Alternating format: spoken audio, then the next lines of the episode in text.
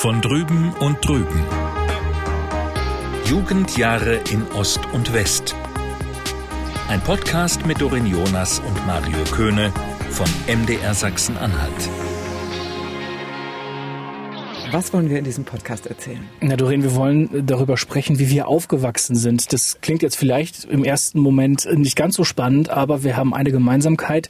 Wir sind aufgewachsen an Grenzen. Du ganz nah auf ostdeutscher Seite an der innerdeutschen Grenze. Und du bist aufgewachsen an einer Grenze, an der niederländischen Grenze und so weit weg von der innerdeutschen Grenze, ging es einfach auch nicht. Also sind wir ja 300 Kilometer entfernt voneinander aufgewachsen. Und trotzdem haben wir zusammengefunden, weil wir beide heute auch das, ich nenne es mal Schicksal teilen, dass wir heute jeweils im anderen Teil Deutschlands arbeiten.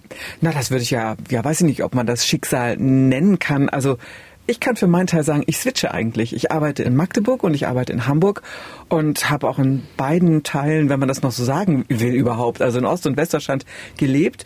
Und äh, das Coole ist, man kennt sich in beiden Teilen aus. Ich habe lange im Westen auch gelebt und bin jetzt seit einigen Jahren im Osten und äh, lerne jetzt diesen Teil Deutschlands dann tatsächlich nochmal ganz neu kennen. Und das hat für mich vor allen Dingen auch die Augen geöffnet, wie wenig die Westdeutschen gefühlt über den Alltag im Osten wissen. Weil man ja dann oft immer nur, wenn man an die DDR dachte, irgendwie an äh, Trabi-Mauer und keine Bananen dachte. Und äh, ich habe das Gefühl, dass das bei vielen in Westdeutschland leider immer noch so ist. Deswegen müssen wir auch wirklich reden. Also wir kennen uns beide aus, wir sind beide so aufgewachsen, wie wir aufgewachsen sind. Und ähm, das wollen wir euch jetzt nicht vorenthalten. Wir reden von drüben, beide sozusagen. Was waren dein drüben? Das ehemalige Gebiet der DDR war für uns immer drüben, ja.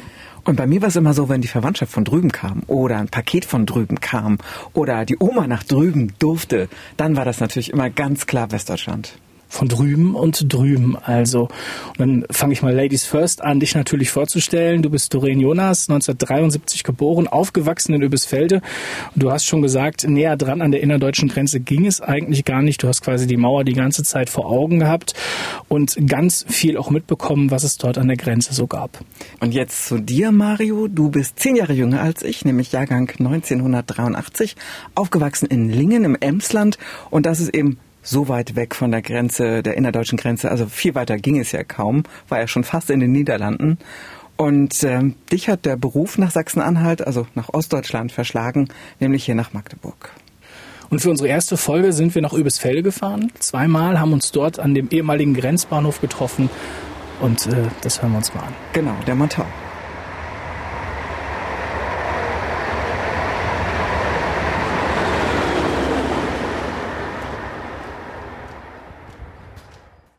Hallo Doreen. Hallo Mario. Am Bahnhof in Öbisfelde. Warum sind wir hier? Na, ich glaube, dass dieser Bahnhof äh, so was Besonderes ist. Es ist einerseits, so ein Bahnhof bedeutet ja immer so ein, ein Stückchen Freiheit, aber dieser Bahnhof ist auch genauso viel oder noch mehr Begrenzung, für mich jedenfalls. Mhm. Also das liegt aber daran, dass Öbisfelde eben so ein Grenzort war zu DDR-Zeiten, mhm. also lag im letzten Zipfel der DDR und danach kam gleich Westdeutschland, also Wolfsburg. Das heißt, wie viele Meter Luftlinie sind es von hier bis zur Grenze? Von hier bis zur ehemaligen Grenze vielleicht 500 Meter mhm. oder 700 oder so. Da. Mhm. Also eigentlich müssten wir jetzt, ähm, wir sitzen ja vor dem Bahnhofsgebäude, gucken mhm. am Bahnhof vorbei und theoretisch. Theoretisch. Und ähm, würden dann eigentlich die Brücke hochfahren und dann ja noch ein Stück. Also man könnte locker die Grenze sehen, ja. Mhm. Ja. Das macht diesen Bahnhof so besonders. Na, diese, ja, eigentlich dieses Bigotte. Also mhm. eben diese Mischung aus Grenze und Freiheit, aus, aus, aus Gefangenschaft und, und Freiheit. Denn man konnte ja hier nur, also ich konnte hier nur immer in eine Richtung fahren. Mhm. Also wenn ich hierher kam, dann konnte man nur in Richtung Osten weiterfahren. Ich jedenfalls. Ich war Jugendliche, ich war Kind. Und wenn man hier an diesen Bahnhof kam, konnte man auch nicht einfach durchmarschieren, wie man sich das so denkt, mhm wie man das heute auch von Bahnhöfen kennt, sondern man wurde eben kontrolliert. Man musste zumindest beweisen, dass man sowieso aus diesem Sperrgebiet kommt oder woher man kommt und wohin man will. Du hast gesagt, das ist für dich Begrenzung und Freiheit. Mir fehlt der Aspekt Freiheit jetzt so ein bisschen oder war das für dich die Freiheit, zumindest in eine Richtung fahren Ja, natürlich, die Freiheit rauszukommen. Na, ist doch klar. Also, dass man irgendwo anders sein konnte, außer zu Hause. Und wenn, ich konnte kein Auto fahren. Ich war 89, war ich 16. Ich hatte zwar ein Moped und ich hatte auch ein Fahrrad. Aber wenn man weit weg wollte, äh, nach Berlin wollte oder so, sind wir, also bin ich dann eher natürlich mit, mit, der, mit der Bahn gefahren, klar. Also es war einfach raus aus diesem Sperrgebiet. Das ging dann am ehesten mit der Bahn.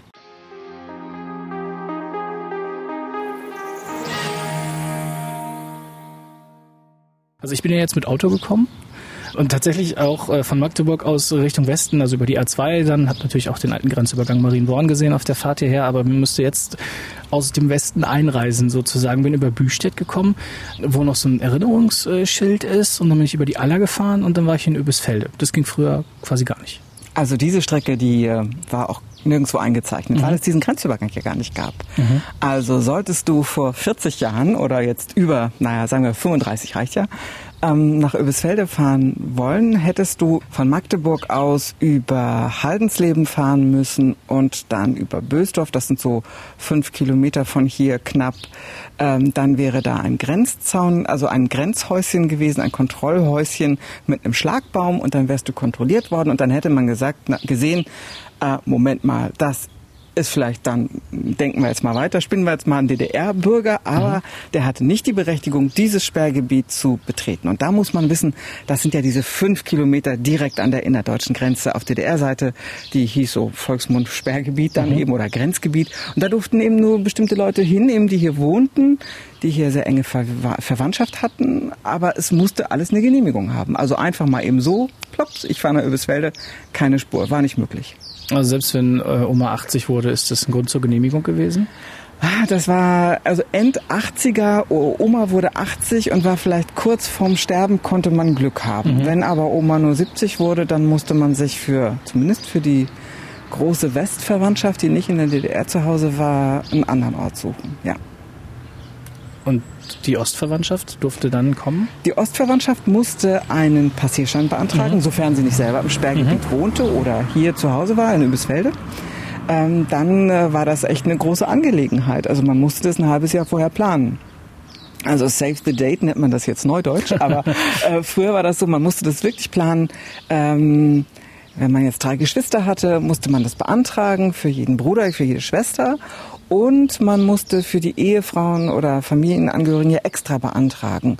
Und je später das zu DDR-Zeiten war, umso eher ging das auch. Aber ganz früh, ähm, ich erinnere mich an eine Geschichte, meine Großeltern wohnen oder wohnten außerhalb des Sperrgebiets. Und als ich ein Jahr alt wurde, da ähm, lebten meine Eltern ja hier schon in Übisfelde und meine Großmutter durfte nicht zu meinem ersten Geburtstag kommen, ursprünglich, weil der Passierschein abgelehnt war. Der hatte ähm, für so enge Familienmitglieder eine spezielle Dauer. Ich weiß nicht, ob er genau für Tage begrenzt war, aber als meine Mutter den dann für ihre Mutter beantragt hat, so im Mai 74, ähm, das war schwierig. Mit der Begründung wurde der abgelehnt, naja, das ist jetzt ja nicht so eine Dauergenehmigung, das kann nicht auf Dauer gehen. Sie kam dann doch, wurde mir erzählt, ich habe das ja nicht so mitgekriegt, aber eben nur, weil meine Mutter nochmal einen Einspruch gemacht hat, ja.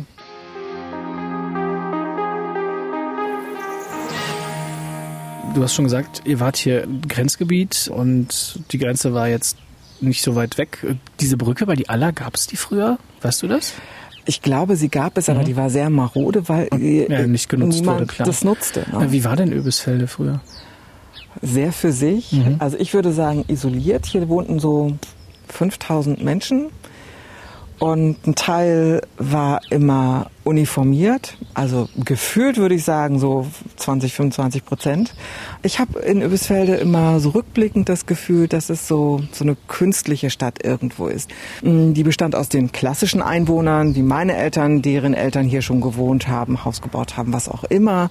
Und dann gab es aber die Leute, die hier dienstlich zu tun haben. Also das waren eben so Staatsbedienstete, würde man heute sagen. Und hat man wahrscheinlich auch früher gesagt, das war eben die Grenztruppen. Da gab es eine Kaserne mit einigen hundert Soldaten, meine ich, hier direkt in der Stadt. Dann gab es die Transportpolizei. Dann gab es den Zoll. Wir hatten den Pass. Dann gab es Eisenbahner. Wir sind ja auch eine Eisenbahnstadt. Wir sitzen ja direkt am Bahnhof. Und ähm, für mich war das eine Stadt, die ganz viel Uniform hatte.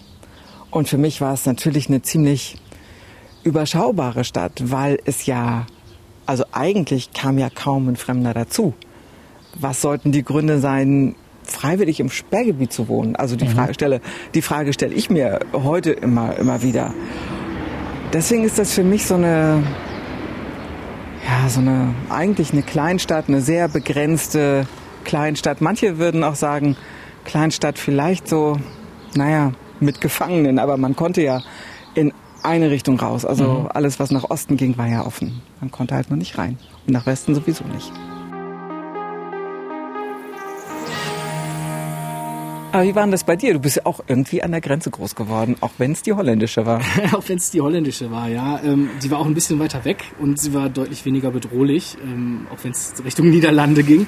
Ja, ich erinnere mich noch dunkel. Ähm, also heute ist ja alles offen. Also man sieht zwar noch diese alten Gebäude, das ist dann meistens irgendwie vom Zoll noch so ein bisschen was und äh, vielleicht auch noch die Schranke, die die ganze Zeit offen steht. Aber ähm, ich erinnere mich noch früher, als ich als ich jung war, gab es dann auch noch Ausweiskontrollen. Dann haben wir an der Grenze auch noch warten müssen, weil die Ausweise einzeln kontrolliert wurden. Und das war als Kind war das natürlich total aufregend. Das war eine Routinesache. Die haben sich kurz die Ausweise angeguckt, vielleicht mal kurz aufs Nummernschild geschielt und das war's. Und später, ähm, als die Grenzen offen waren, war das überhaupt kein Thema mehr. Also da sind wir so ohne weiteres hin und her gefahren. Also es ist dann, es sind 20 Kilometer, aber wenn man mal in der Ecke war, dann mal kurz eben rüber, um das Auto voll zu tanken, weil Sprit damals noch günstiger war in den Niederlanden.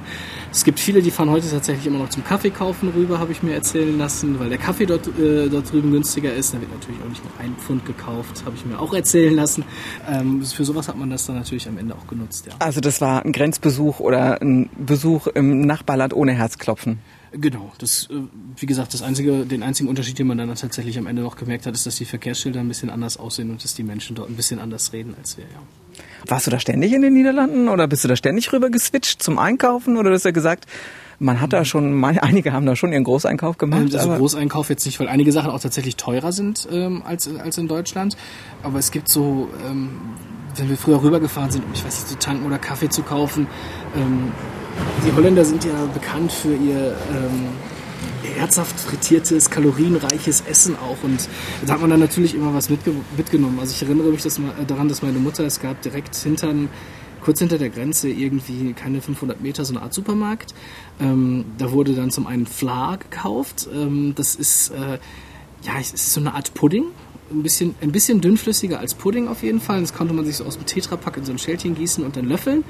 Ich habe noch nie nachgesehen, wie viel Kalorien Fla hat. Das glaube ich Sicherlich viel. Sicherlich viel, weil es schmeckt viel zu gut. Es ist typisch niederländisch, total süß, aber es gibt es in den ähm, Geschmacksrichtungen Vanille, Schoko und eben auch als Double Fla mit äh, Vanille und Schoko gemischt meine Mutter hat damals dann tatsächlich auch mal frittiertes äh, Essen für die Fritteuse eingekauft, so ähm, holländische Frikandeln und ähm, Barmi-Scheiben und Fleischkroketten, wo man teilweise auch nicht wissen möchte, glaube ich, was da drin ist. Hat, meine Mutter hat immer gesagt, das sieht aus wie zusammengefegte Küche, aber es schmeckte tatsächlich wirklich immer super. Und ich glaube, bei dir müssen wir ja noch, na gut, vielleicht so lange wie bei mir zurückgehen, also oder noch ein bisschen länger. Einfach äh, Niederlande, Deutschland, äh, diese Kriegsgeschichten, die wir da haben, mhm. diese gemeinsame Geschichte. Hat man davon noch irgendwas gemerkt? Also ich habe da auch nie wirklich drauf geachtet. Später, als ich ähm, Geschichte studiert habe, war einfach die Grenze so lange schon offen und ähm, Schengen und man sprach von Europa. Und als Kind habe ich das wirklich nie, nie so wirklich gemerkt. Also wenn es da was gegeben hat, dann ist es mir, äh, ist es mir nicht aufgefallen. Das liegt aber auch daran, dass ähm, die Menschen im, im Westen der Niederlande, ist zumindest mein Eindruck, ziemlich gut Deutsch können und Deutsch verstehen auch. Das ist ganz anders als die Deutschen entlang der niederländischen Grenze. Ich hätte mir gewünscht, ähm, dass da auch der eine oder andere mal ein bisschen mehr Niederländisch lernt. Ich selber spreche kein emsländisches Platt, ähm, verstehe es aber, da meine Großeltern das lange gesprochen haben. Ähm, und mit dieser Mischung aus emsländischem Platt, das, was ich verstehen kann, und dem Englisch, was ich kann, versteht man die Niederländer zumindest im Grenzgebiet eigentlich auch ganz gut. Ja. Nochmal zum Thema Einkaufen auch zurückzukommen, ähm, als man dann später selber auch den Führerschein hatte, das war dann auch schon ähm, Ende der 90er Jahre, dann hat man sich tatsächlich auch mal ins Auto gesetzt und ist dann einfach zum Shoppen in die Niederlande gefahren. Enschede war da die nächstgrößere Stadt ähm, und hat dann da auch mal äh, einen Shoppingtag verbracht sozusagen. Und das ist ja irgendwie auch, wenn ich jetzt an meine Kindheit und Jugend denke, ja große Freiheit, so mal einfach ins andere Land. Ja, Also ähm, für mich war es, glaube ich, auch ein Stück weit irgendwie selbstverständlich. Also es ist war für mich, also natürlich war das cool, wenn man darüber erfahren konnte, ähm, aber ähm, mir war halt klar, dass ich das immer machen kann, wenn ich das machen möchte. Ne? Also es ist wahrscheinlich so das komplette Gegenteil von dem, was du so gelernt hast als, äh, als Jugendliche. Ich glaube, das war das absolut komplette Gegenteil. Wenn wir hier unterwegs waren, konnte man fahren immer in eine Richtung, immer, immer raus. Mhm. Aber eben alles, was Richtung Westen war, das war, war tabu. Ja, nicht nur einfach äh, verboten oder so, mhm. sondern es war einfach streng sanktioniert. Mhm. Deswegen ja auch Sperrgebiet, diesen 5 Kilometer Korridor eigentlich von Norden nach Süden durch die mhm. ganze DDR wo eben keiner weiter rein durfte, der hier nicht wohnte oder hier arbeiten sollte, versetzt wurde, was auch immer. Und den Westen, also ich bin ja hergefahren über Büstedt, das ist ja tatsächlich nur ähm, ein Stein, wo es geht ja wirklich tatsächlich auch jetzt gesagt bis an die Mauer ran sozusagen. Man da irgendwas mitbekommen? Gar nicht. Ähm, weil man ähm, eigentlich bei Öbisfelde in der zweiten Kurve, sag ich jetzt immer, hinter Büchert vorbei. Einfach, man, äh, man kam da ja nicht weiter. Mhm. Da war Schluss von dieser Stadt. Also man hatte noch die Burg, das konnte man auch sehen und bis zur Burg konnte man auch, da war unsere Bibliothek drin. Aber alles danach, da war Schluss. Also das war praktisch eine Stadt, hat ihren Stadtrand, der aber zugleich Staatsgrenze am Ende war. Mhm. Und dann war dann finito.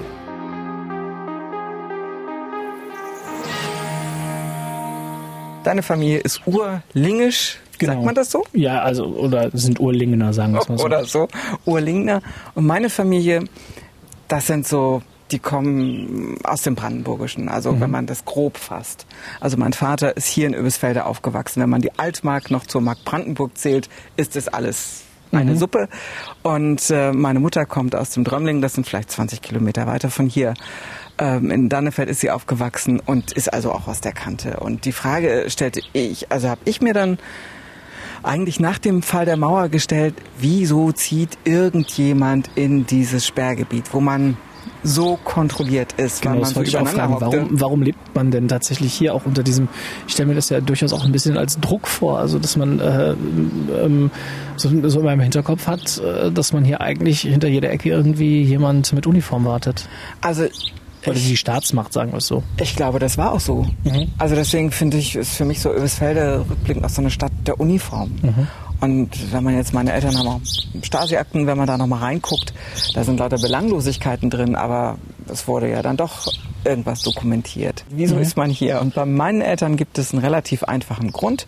Mein Vater hat sage und schreibe zehn Geschwister. Sechs davon sind in Westdeutschland oder in, in Westberlin gewesen. Zwei davon eine Schwester, und ein Bruder lebten hier auch in Öbisfelde und mein Vater. Und mein Vater war der Jüngste und das Haus von meinen Eltern, von meinen Großeltern war da. Da lebten wir auch lange mit den Großeltern zusammen, bis sie dann starben. Meine Eltern haben mehr und mehr ausgebaut und deswegen war das halt klar, die hatten, als die jung waren und sich kennenlernten, gab es eben ein Zimmer, in dem sie zusammen wohnen konnten und das war hier bei meinen Großeltern in Öbisfelde.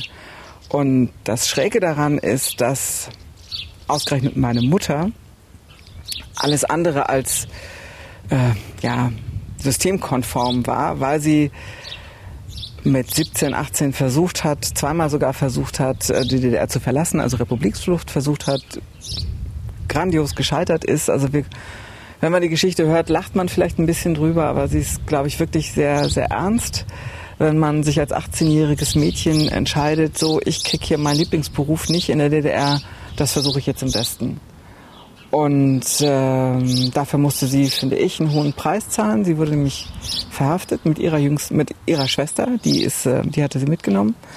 Und weil meine Mutter schon 18 war, wurde sie wirklich zu einem Jahr Haft verurteilt für einen Versuch, der wirklich überhaupt nicht weit gekommen ist an der Ostsee. Und ähm, diese Frage habe ich meiner Mutter eben auch gestellt, warum sie denn, also A, wie sie auf den Gedanken gekommen ist, mhm. die DDR zu verlassen und ähm, was bewegt einen dazu? Und das hören wir mal. Ich bin abgehauen, weil ich meine Lehrstelle als Friseurin nicht bekommen habe. Ich wollte immer Friseurin werden. Das erste Mal bin ich, habe ich versucht hier in Richtung Öbisfelde zu kommen. Da sind wir an den Gräben lang und dann irgendwie sind wir auch ein Stückchen weitergekommen. Da hatten sie uns geschnappt. Das war vor dem ich äh, 18 war. Da sind wir nach Hause geschickt worden, auch von Armee, ja, äh, irgendwie, die da so kontrolliert haben. Und beim nächsten Mal äh, haben wir uns dann gesagt, okay, es musste gewählt werden. Ich war 18, ich wurde 18 und durfte wählen. Aber ich wollte nicht wählen, weil es ja in dem Spruch immer hieß, bei uns bekommt jeder den Beruf, diese Ausbildung, die er sich wünscht. So, und das hat aber bei mir nicht geklappt. So, und aus dem Grunde äh, habe ich gedacht, jetzt hast du die Nase voll. In der OGMA hatte ich auch keine Lust, hast du ja gelesen, ja. Da hast du ja noch die Ausbildung angefangen oder hast Nein, du überhaupt eine nicht. Ausbildung gemacht? Oder? Nein, überhaupt nicht. Nein, da war Warst ich du einfach nur nur. Hilfsarbeiter nach der Schule? Genau, genau, genau, ja. Und äh, wie gesagt, und dann, äh, weil ich ja immer noch gehofft habe, dass ich irgendwie äh, eine Lehrstelle kriege. Naja, jedenfalls, äh, das hat nicht geklappt. Und dann haben wir uns in den Zug gesetzt und haben eine äh, Karte nach äh, an die Ostsee hoch da, wo das der schmalste Streifen war. Ja, wir haben ja gedacht, dass wir irgendwie so ein Schiff oder irgend sowas äh, da finden, was uns da mitnehmen könnte. Aber wie gesagt, haben dann erstmal uns, weil es auch gegossen hatte, es hatte geregnet, sind dann da auf diesen Dingsbums da hoch, hier auf diesen Turm. Und äh, ja, da sind wir dann leider erwischt worden. Ja, Ja, das war der Turm der Soldatenmama. ja wir waren ja ahnungslos, ja. Also es war Und- gar nicht groß geplant. Ja, Also groß nein, strategisch nein, so. nein, nein, nein, nein, nein, nein, nein, nein. Nein, nein. Ich, ich, wahrscheinlich war das mein Glück auch gewesen. Dadurch habe ich ja dann auch eine Lehrstelle bekommen. Sofort, weil ich ja dann auch gesagt habe, warum, der Mann hat mich immer wieder gefragt, warum ich die DDR verlassen wollte, illegal verlassen wollte. Ich habe mir gesagt, ich will nicht wählen gehen, weil es versprochen wird, dass jeder Jugendliche den Beruf äh, äh, ergreifen kann, den er sich wünscht, den er sich vorstellt. Und das ist nicht möglich. Also aus dem Grunde wollte ich die DDR verlassen. Legal geht es nicht, also wollte ich es illegal machen. Sie ist dann aber zurückgekommen. Also das heißt, sie, sie war in Stender in Haft. Ein halbes Jahr später wurde sie wieder entlassen und hat dann auch tatsächlich ihre Traumlehrstelle bekommen. Sie wurde tatsächlich Friseurin mit Stasi-Begleitung und auch einem extra äh, Ausbilder, der oder ein extra Kunde, der sozusagen regelmäßig sich nach ihrem, nach ihrer Staatstreue oder nach ihrer politischen Korrektheit erkundigt hat bei ihrem Ausbilder und hat dann irgendwann meinen Vater kennengelernt und hat dann hier auch in Öbisfelde gearbeitet. Und in den Stasi-Akten stand sehr lange, dass sie doch loyal zum DDR-System war, kritisch, also mit meinem Vater auch, äh, aber da droht da erstmal keine Gefahr. Und das war dann auch nach der Ausbildung der Punkt für deine Eltern zu sagen, wir bleiben hier. Ich kann mich nicht erinnern, dass jemals zur Debatte stand, wir verlassen Öbisfeld. Es war immer klar, einer muss sich um die Großeltern kümmern. Die starben dann Anfang und Mitte der 80er. Und das Haus wurde halt ausgebaut. Ne? Und wenn man die Wohnsituation in DDR-Zeiten kannte, es war immer klar, es gibt niemals würden meine Eltern, wären meine Eltern in den Plattenbau gezogen. Und ähm, Altbau ist ja hier sehr, sehr verfallen auch gewesen. Und so haben die sich das, mein Vater ist handwerklich sehr geschickt, und so haben die sich das peu à peu ohne Kredite irgendwie nacheinander aufgebaut. Und dann war auch klar, wir ziehen hier nicht mehr weg. Und das war für dich wie? Ich glaube, als Kind zieht keiner gern um. Ne? Aber ähm, ich würde es ja heute, also aus heutiger Sicht oder in meinem Alter würde ich das ja nie verstehen, wie man sich das freiwillig antut. In einer Stadt zu sein, wo eigentlich jeder alles über jeden weiß. Und das mögen viele Kleinstädte haben. Aber was, glaube ich, besonders ist durch diese Grenzlage, ist, dass diese Staatskonformität so kontrolliert wurde oder so gewollt war oder so, äh, so, so dominant war einfach mit den Leuten, die hier wohnten, mit den Leuten, die hier arbeiteten. Das war dieses, das war dieses, dieses permanente Misstrauen einfach auch. Also ich habe vorhin meine Eltern nach Freundschaften gefragt, ob, die, ob sie Freunde gehabt hatten, denen sie alles erzählt haben. Da haben sie gesagt, nee, nicht hier. Und das finde ich furchtbar.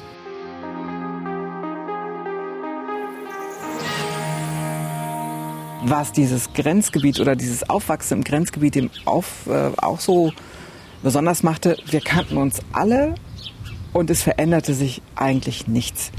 Außer es gab mal einen Zuzug und ansonsten war das hier ziemlich öde, überschaubar, isoliert, glaube ich. Isoliert ist das richtige Wort. Ähm, und wenn dann aber mal jemand kam, denn die Sommerferien waren zu DDR-Zeiten so, dass alle, egal ob Süd oder Nord, die hatten alle zur gleichen Zeit acht Wochen frei. Und wenn man selber nicht rauskam oder vielleicht mal gerade Großeltern besuchte oder Tanten oder sowas äh, und keinen großen Besuch kriegte, dann war das total großartig, wenn irgendjemand seine Oma hier in diesem Sperrgebiet ge- besucht hat. Weil das war für uns ein neues Gesicht. Ja, ja, klar. Und dann war es, ähm, der hat vielleicht andere oder die hatte andere Klamotten an oder wusste, welche andere Musik man woanders hörte. Diesen Austausch gab es ja nicht so wirklich, wenn man hier war. Und äh, das ist eigentlich total schräg, weil wir leben jetzt vom Austausch. Wir haben immer neue Leute um uns rum. Mhm. Es gibt immer jemand, der neu dazukommt, der geht. Es ist einfach ganz viel Bewegung, äh, was ja auch, finde ich, Freiheit ausmacht. Deswegen ja. habe ich am Anfang gesagt, dass es eben auch dieser, dieser Bahnhof so was, ja, Unfreiheit, Unfreiheit hat. Mhm. Ja.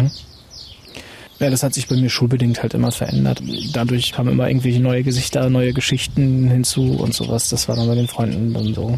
Und ich glaube, Lingen hatte doch bestimmt auch Zuzug, oder? Ja.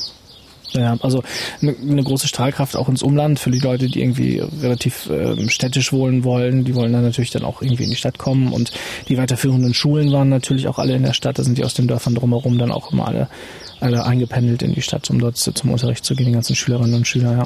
Und du konntest ja immer locker sagen, komm mal vorbei. Genau. Und das war bei mir zum Beispiel, also alle, die im Sperrgebiet mhm. wohnten, konnten natürlich auch vorbeikommen. Und wenn wir selber unterwegs waren, was wir natürlich als Teenager hier waren, mit den Fahrrädern oder mit Moped, dann konnte das einfach auch ständig passieren, dass man kontrolliert wurde. Ach echt? Okay. Dass man nach war. Also damit wurde man eigentlich groß. Man kriegte seinen Personalausweis. Mhm. Da war ein Stempel drin, wo man wohnte. Und dass man in diesem Sperrgebiet wohnte. Und wenn man hier unterwegs war, musste man den auch immer bei sich haben, mhm. denn man wurde kontrolliert. Ich erinnere mich an die Sommerferien. Ich meine, das war 88 oder so. 87, 88. Und ähm, da waren wir draußen mit den Rädern und wir wurden, glaube ich, mein Freund damals und ich, also bestimmt ein Dutzend Mal wirklich kontrolliert. Ach, ja, und es geht wirklich nur darum, das zu zeigen. Also mhm. das ist jetzt keine großen Fragen, vielleicht nochmal, je nachdem, wo man war oder mhm. wie grenznah das tatsächlich war. Mhm. Da wurde man noch gefragt, was man da wollte. Ansonsten kamen die dann ja mit ihren Fahrrädern meistens, meistens zu zweit, mhm. hatten noch einen Schäferhund dabei und dann haben die ja so komische Uniformen angehabt. Das war so Tarn, so dunkelgrünes Tarnzeug mhm. mit so kleinen Tarnmustern und so ein Schiffchen. Ich weiß gar nicht, so ein äh, als als mhm. Kopfbedeckung. Und ähm, das waren alles junge Typen und naja, wenn man da nichts dabei gehabt hätte, wäre man wahrscheinlich mitgenommen worden. Also mhm. das ist eben auch diese diese Staatsmacht, die man hier so sehr gespürt hat. Also sicherlich mehr als an, ich sage jetzt mal, normalen Orten innerhalb der DDR. Ich glaube, ich bin als Jugendlicher nicht ein einziges Mal von der Polizei irgendwie kontrolliert oder angehalten worden. Und also, bin ich halt aufgewachsen. Also das komplette Gegenteil sozusagen. Hat ah. ja auch was von, von, von Freiheit und Unfreiheit. Und das ist wahrscheinlich dann auch äh, ne, sich. Total. Man, also ich konnte mich halt frei bewegen. Ich habe sogar das Gefühl, das wirkt noch nach. Also nicht, dass ich jetzt besonders obrigkeitstreu mhm. wäre oder so, aber dass mir so Uniformen doch immer noch, da zucke ich schon noch immer. Nicht jedes Mal, aber ich bin da schon, glaube ich, eher sensibel.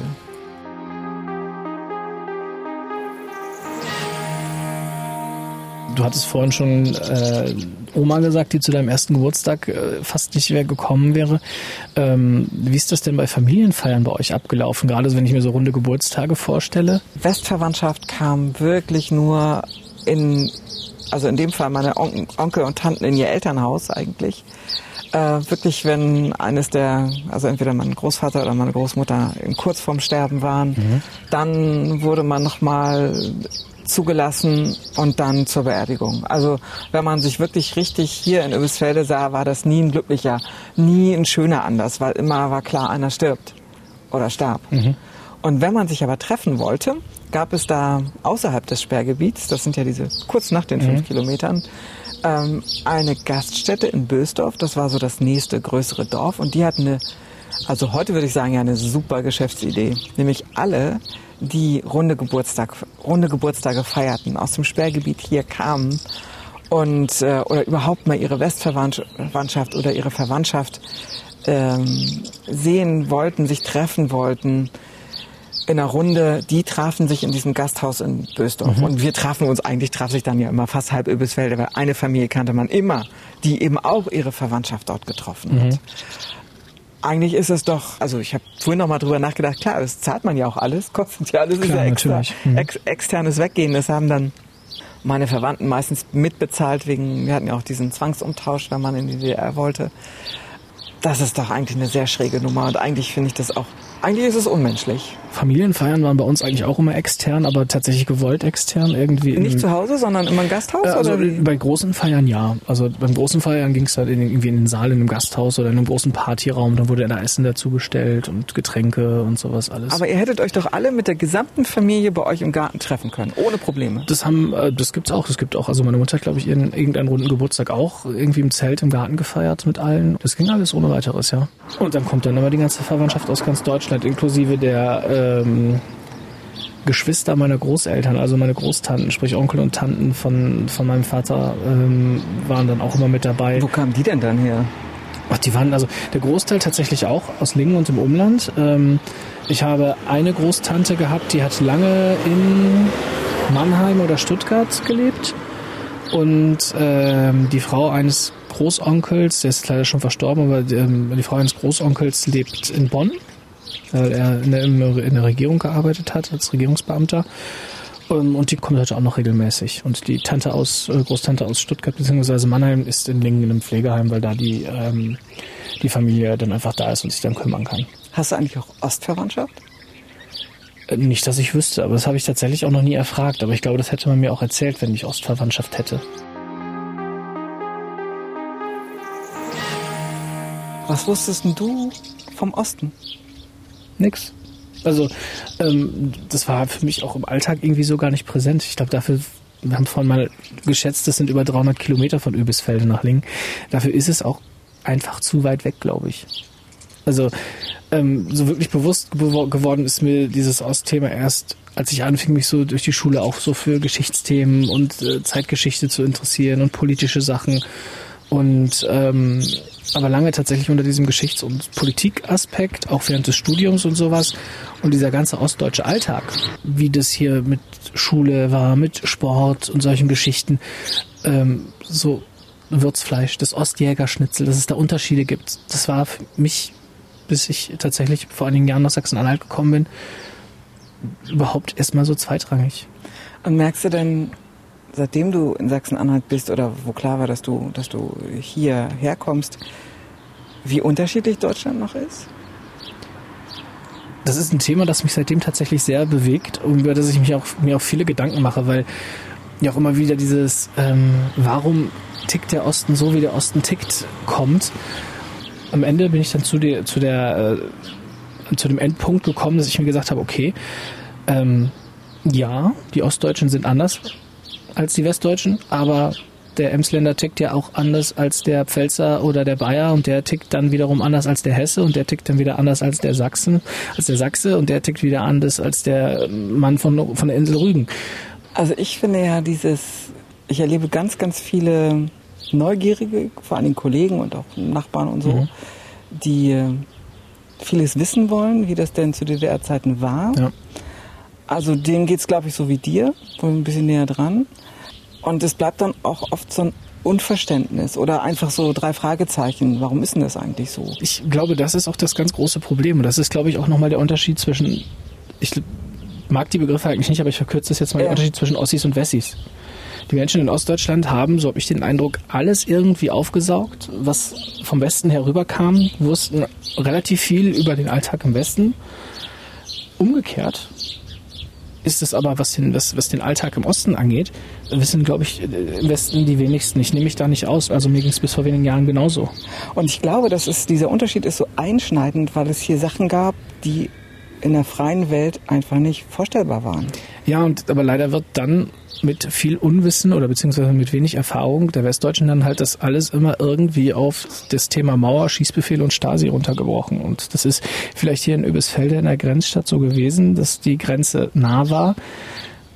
Aber das bestimmt ja den Alltag der Menschen auf dem Land nicht. Ich sage jetzt mal irgendwie in Branden, im tiefsten heutigen Brandenburg oder sowas. Da war es ja tatsächlich weniger akut und sicherlich auch nicht so viel Alltag wie, wie hier. Natürlich äh, gibt es nicht den, den funktionierenden Menschen oder, oder den Menschen dieser Gesellschaft oder jener Gesellschaft, sondern aber ich glaube, was die DDR, oder was das System gemacht hat, das hat so ein, das war Durchdringen aller, aller Ebenen, aller Lebensbereiche. Und ich glaube, das ist aber das, was für viele so unvorstellbar ist.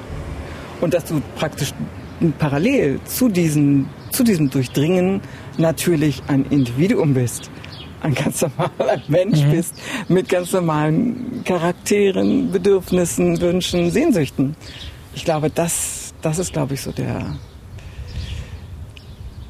ja, also ich glaube, das ist es dann, dass man das im Ganzen sehen muss. Und dann versteht man vielleicht auch ein bisschen mehr. Ja, und das versteht man halt aber auch nur, wenn man mit diesen Menschen spricht. Und reden tun wir auch weiter im Podcast? Genau. Mit der zweiten Folge, wo wir uns dann äh, die Schulen näher ansehen werden. Oh ja. Bis dann. Bis dann.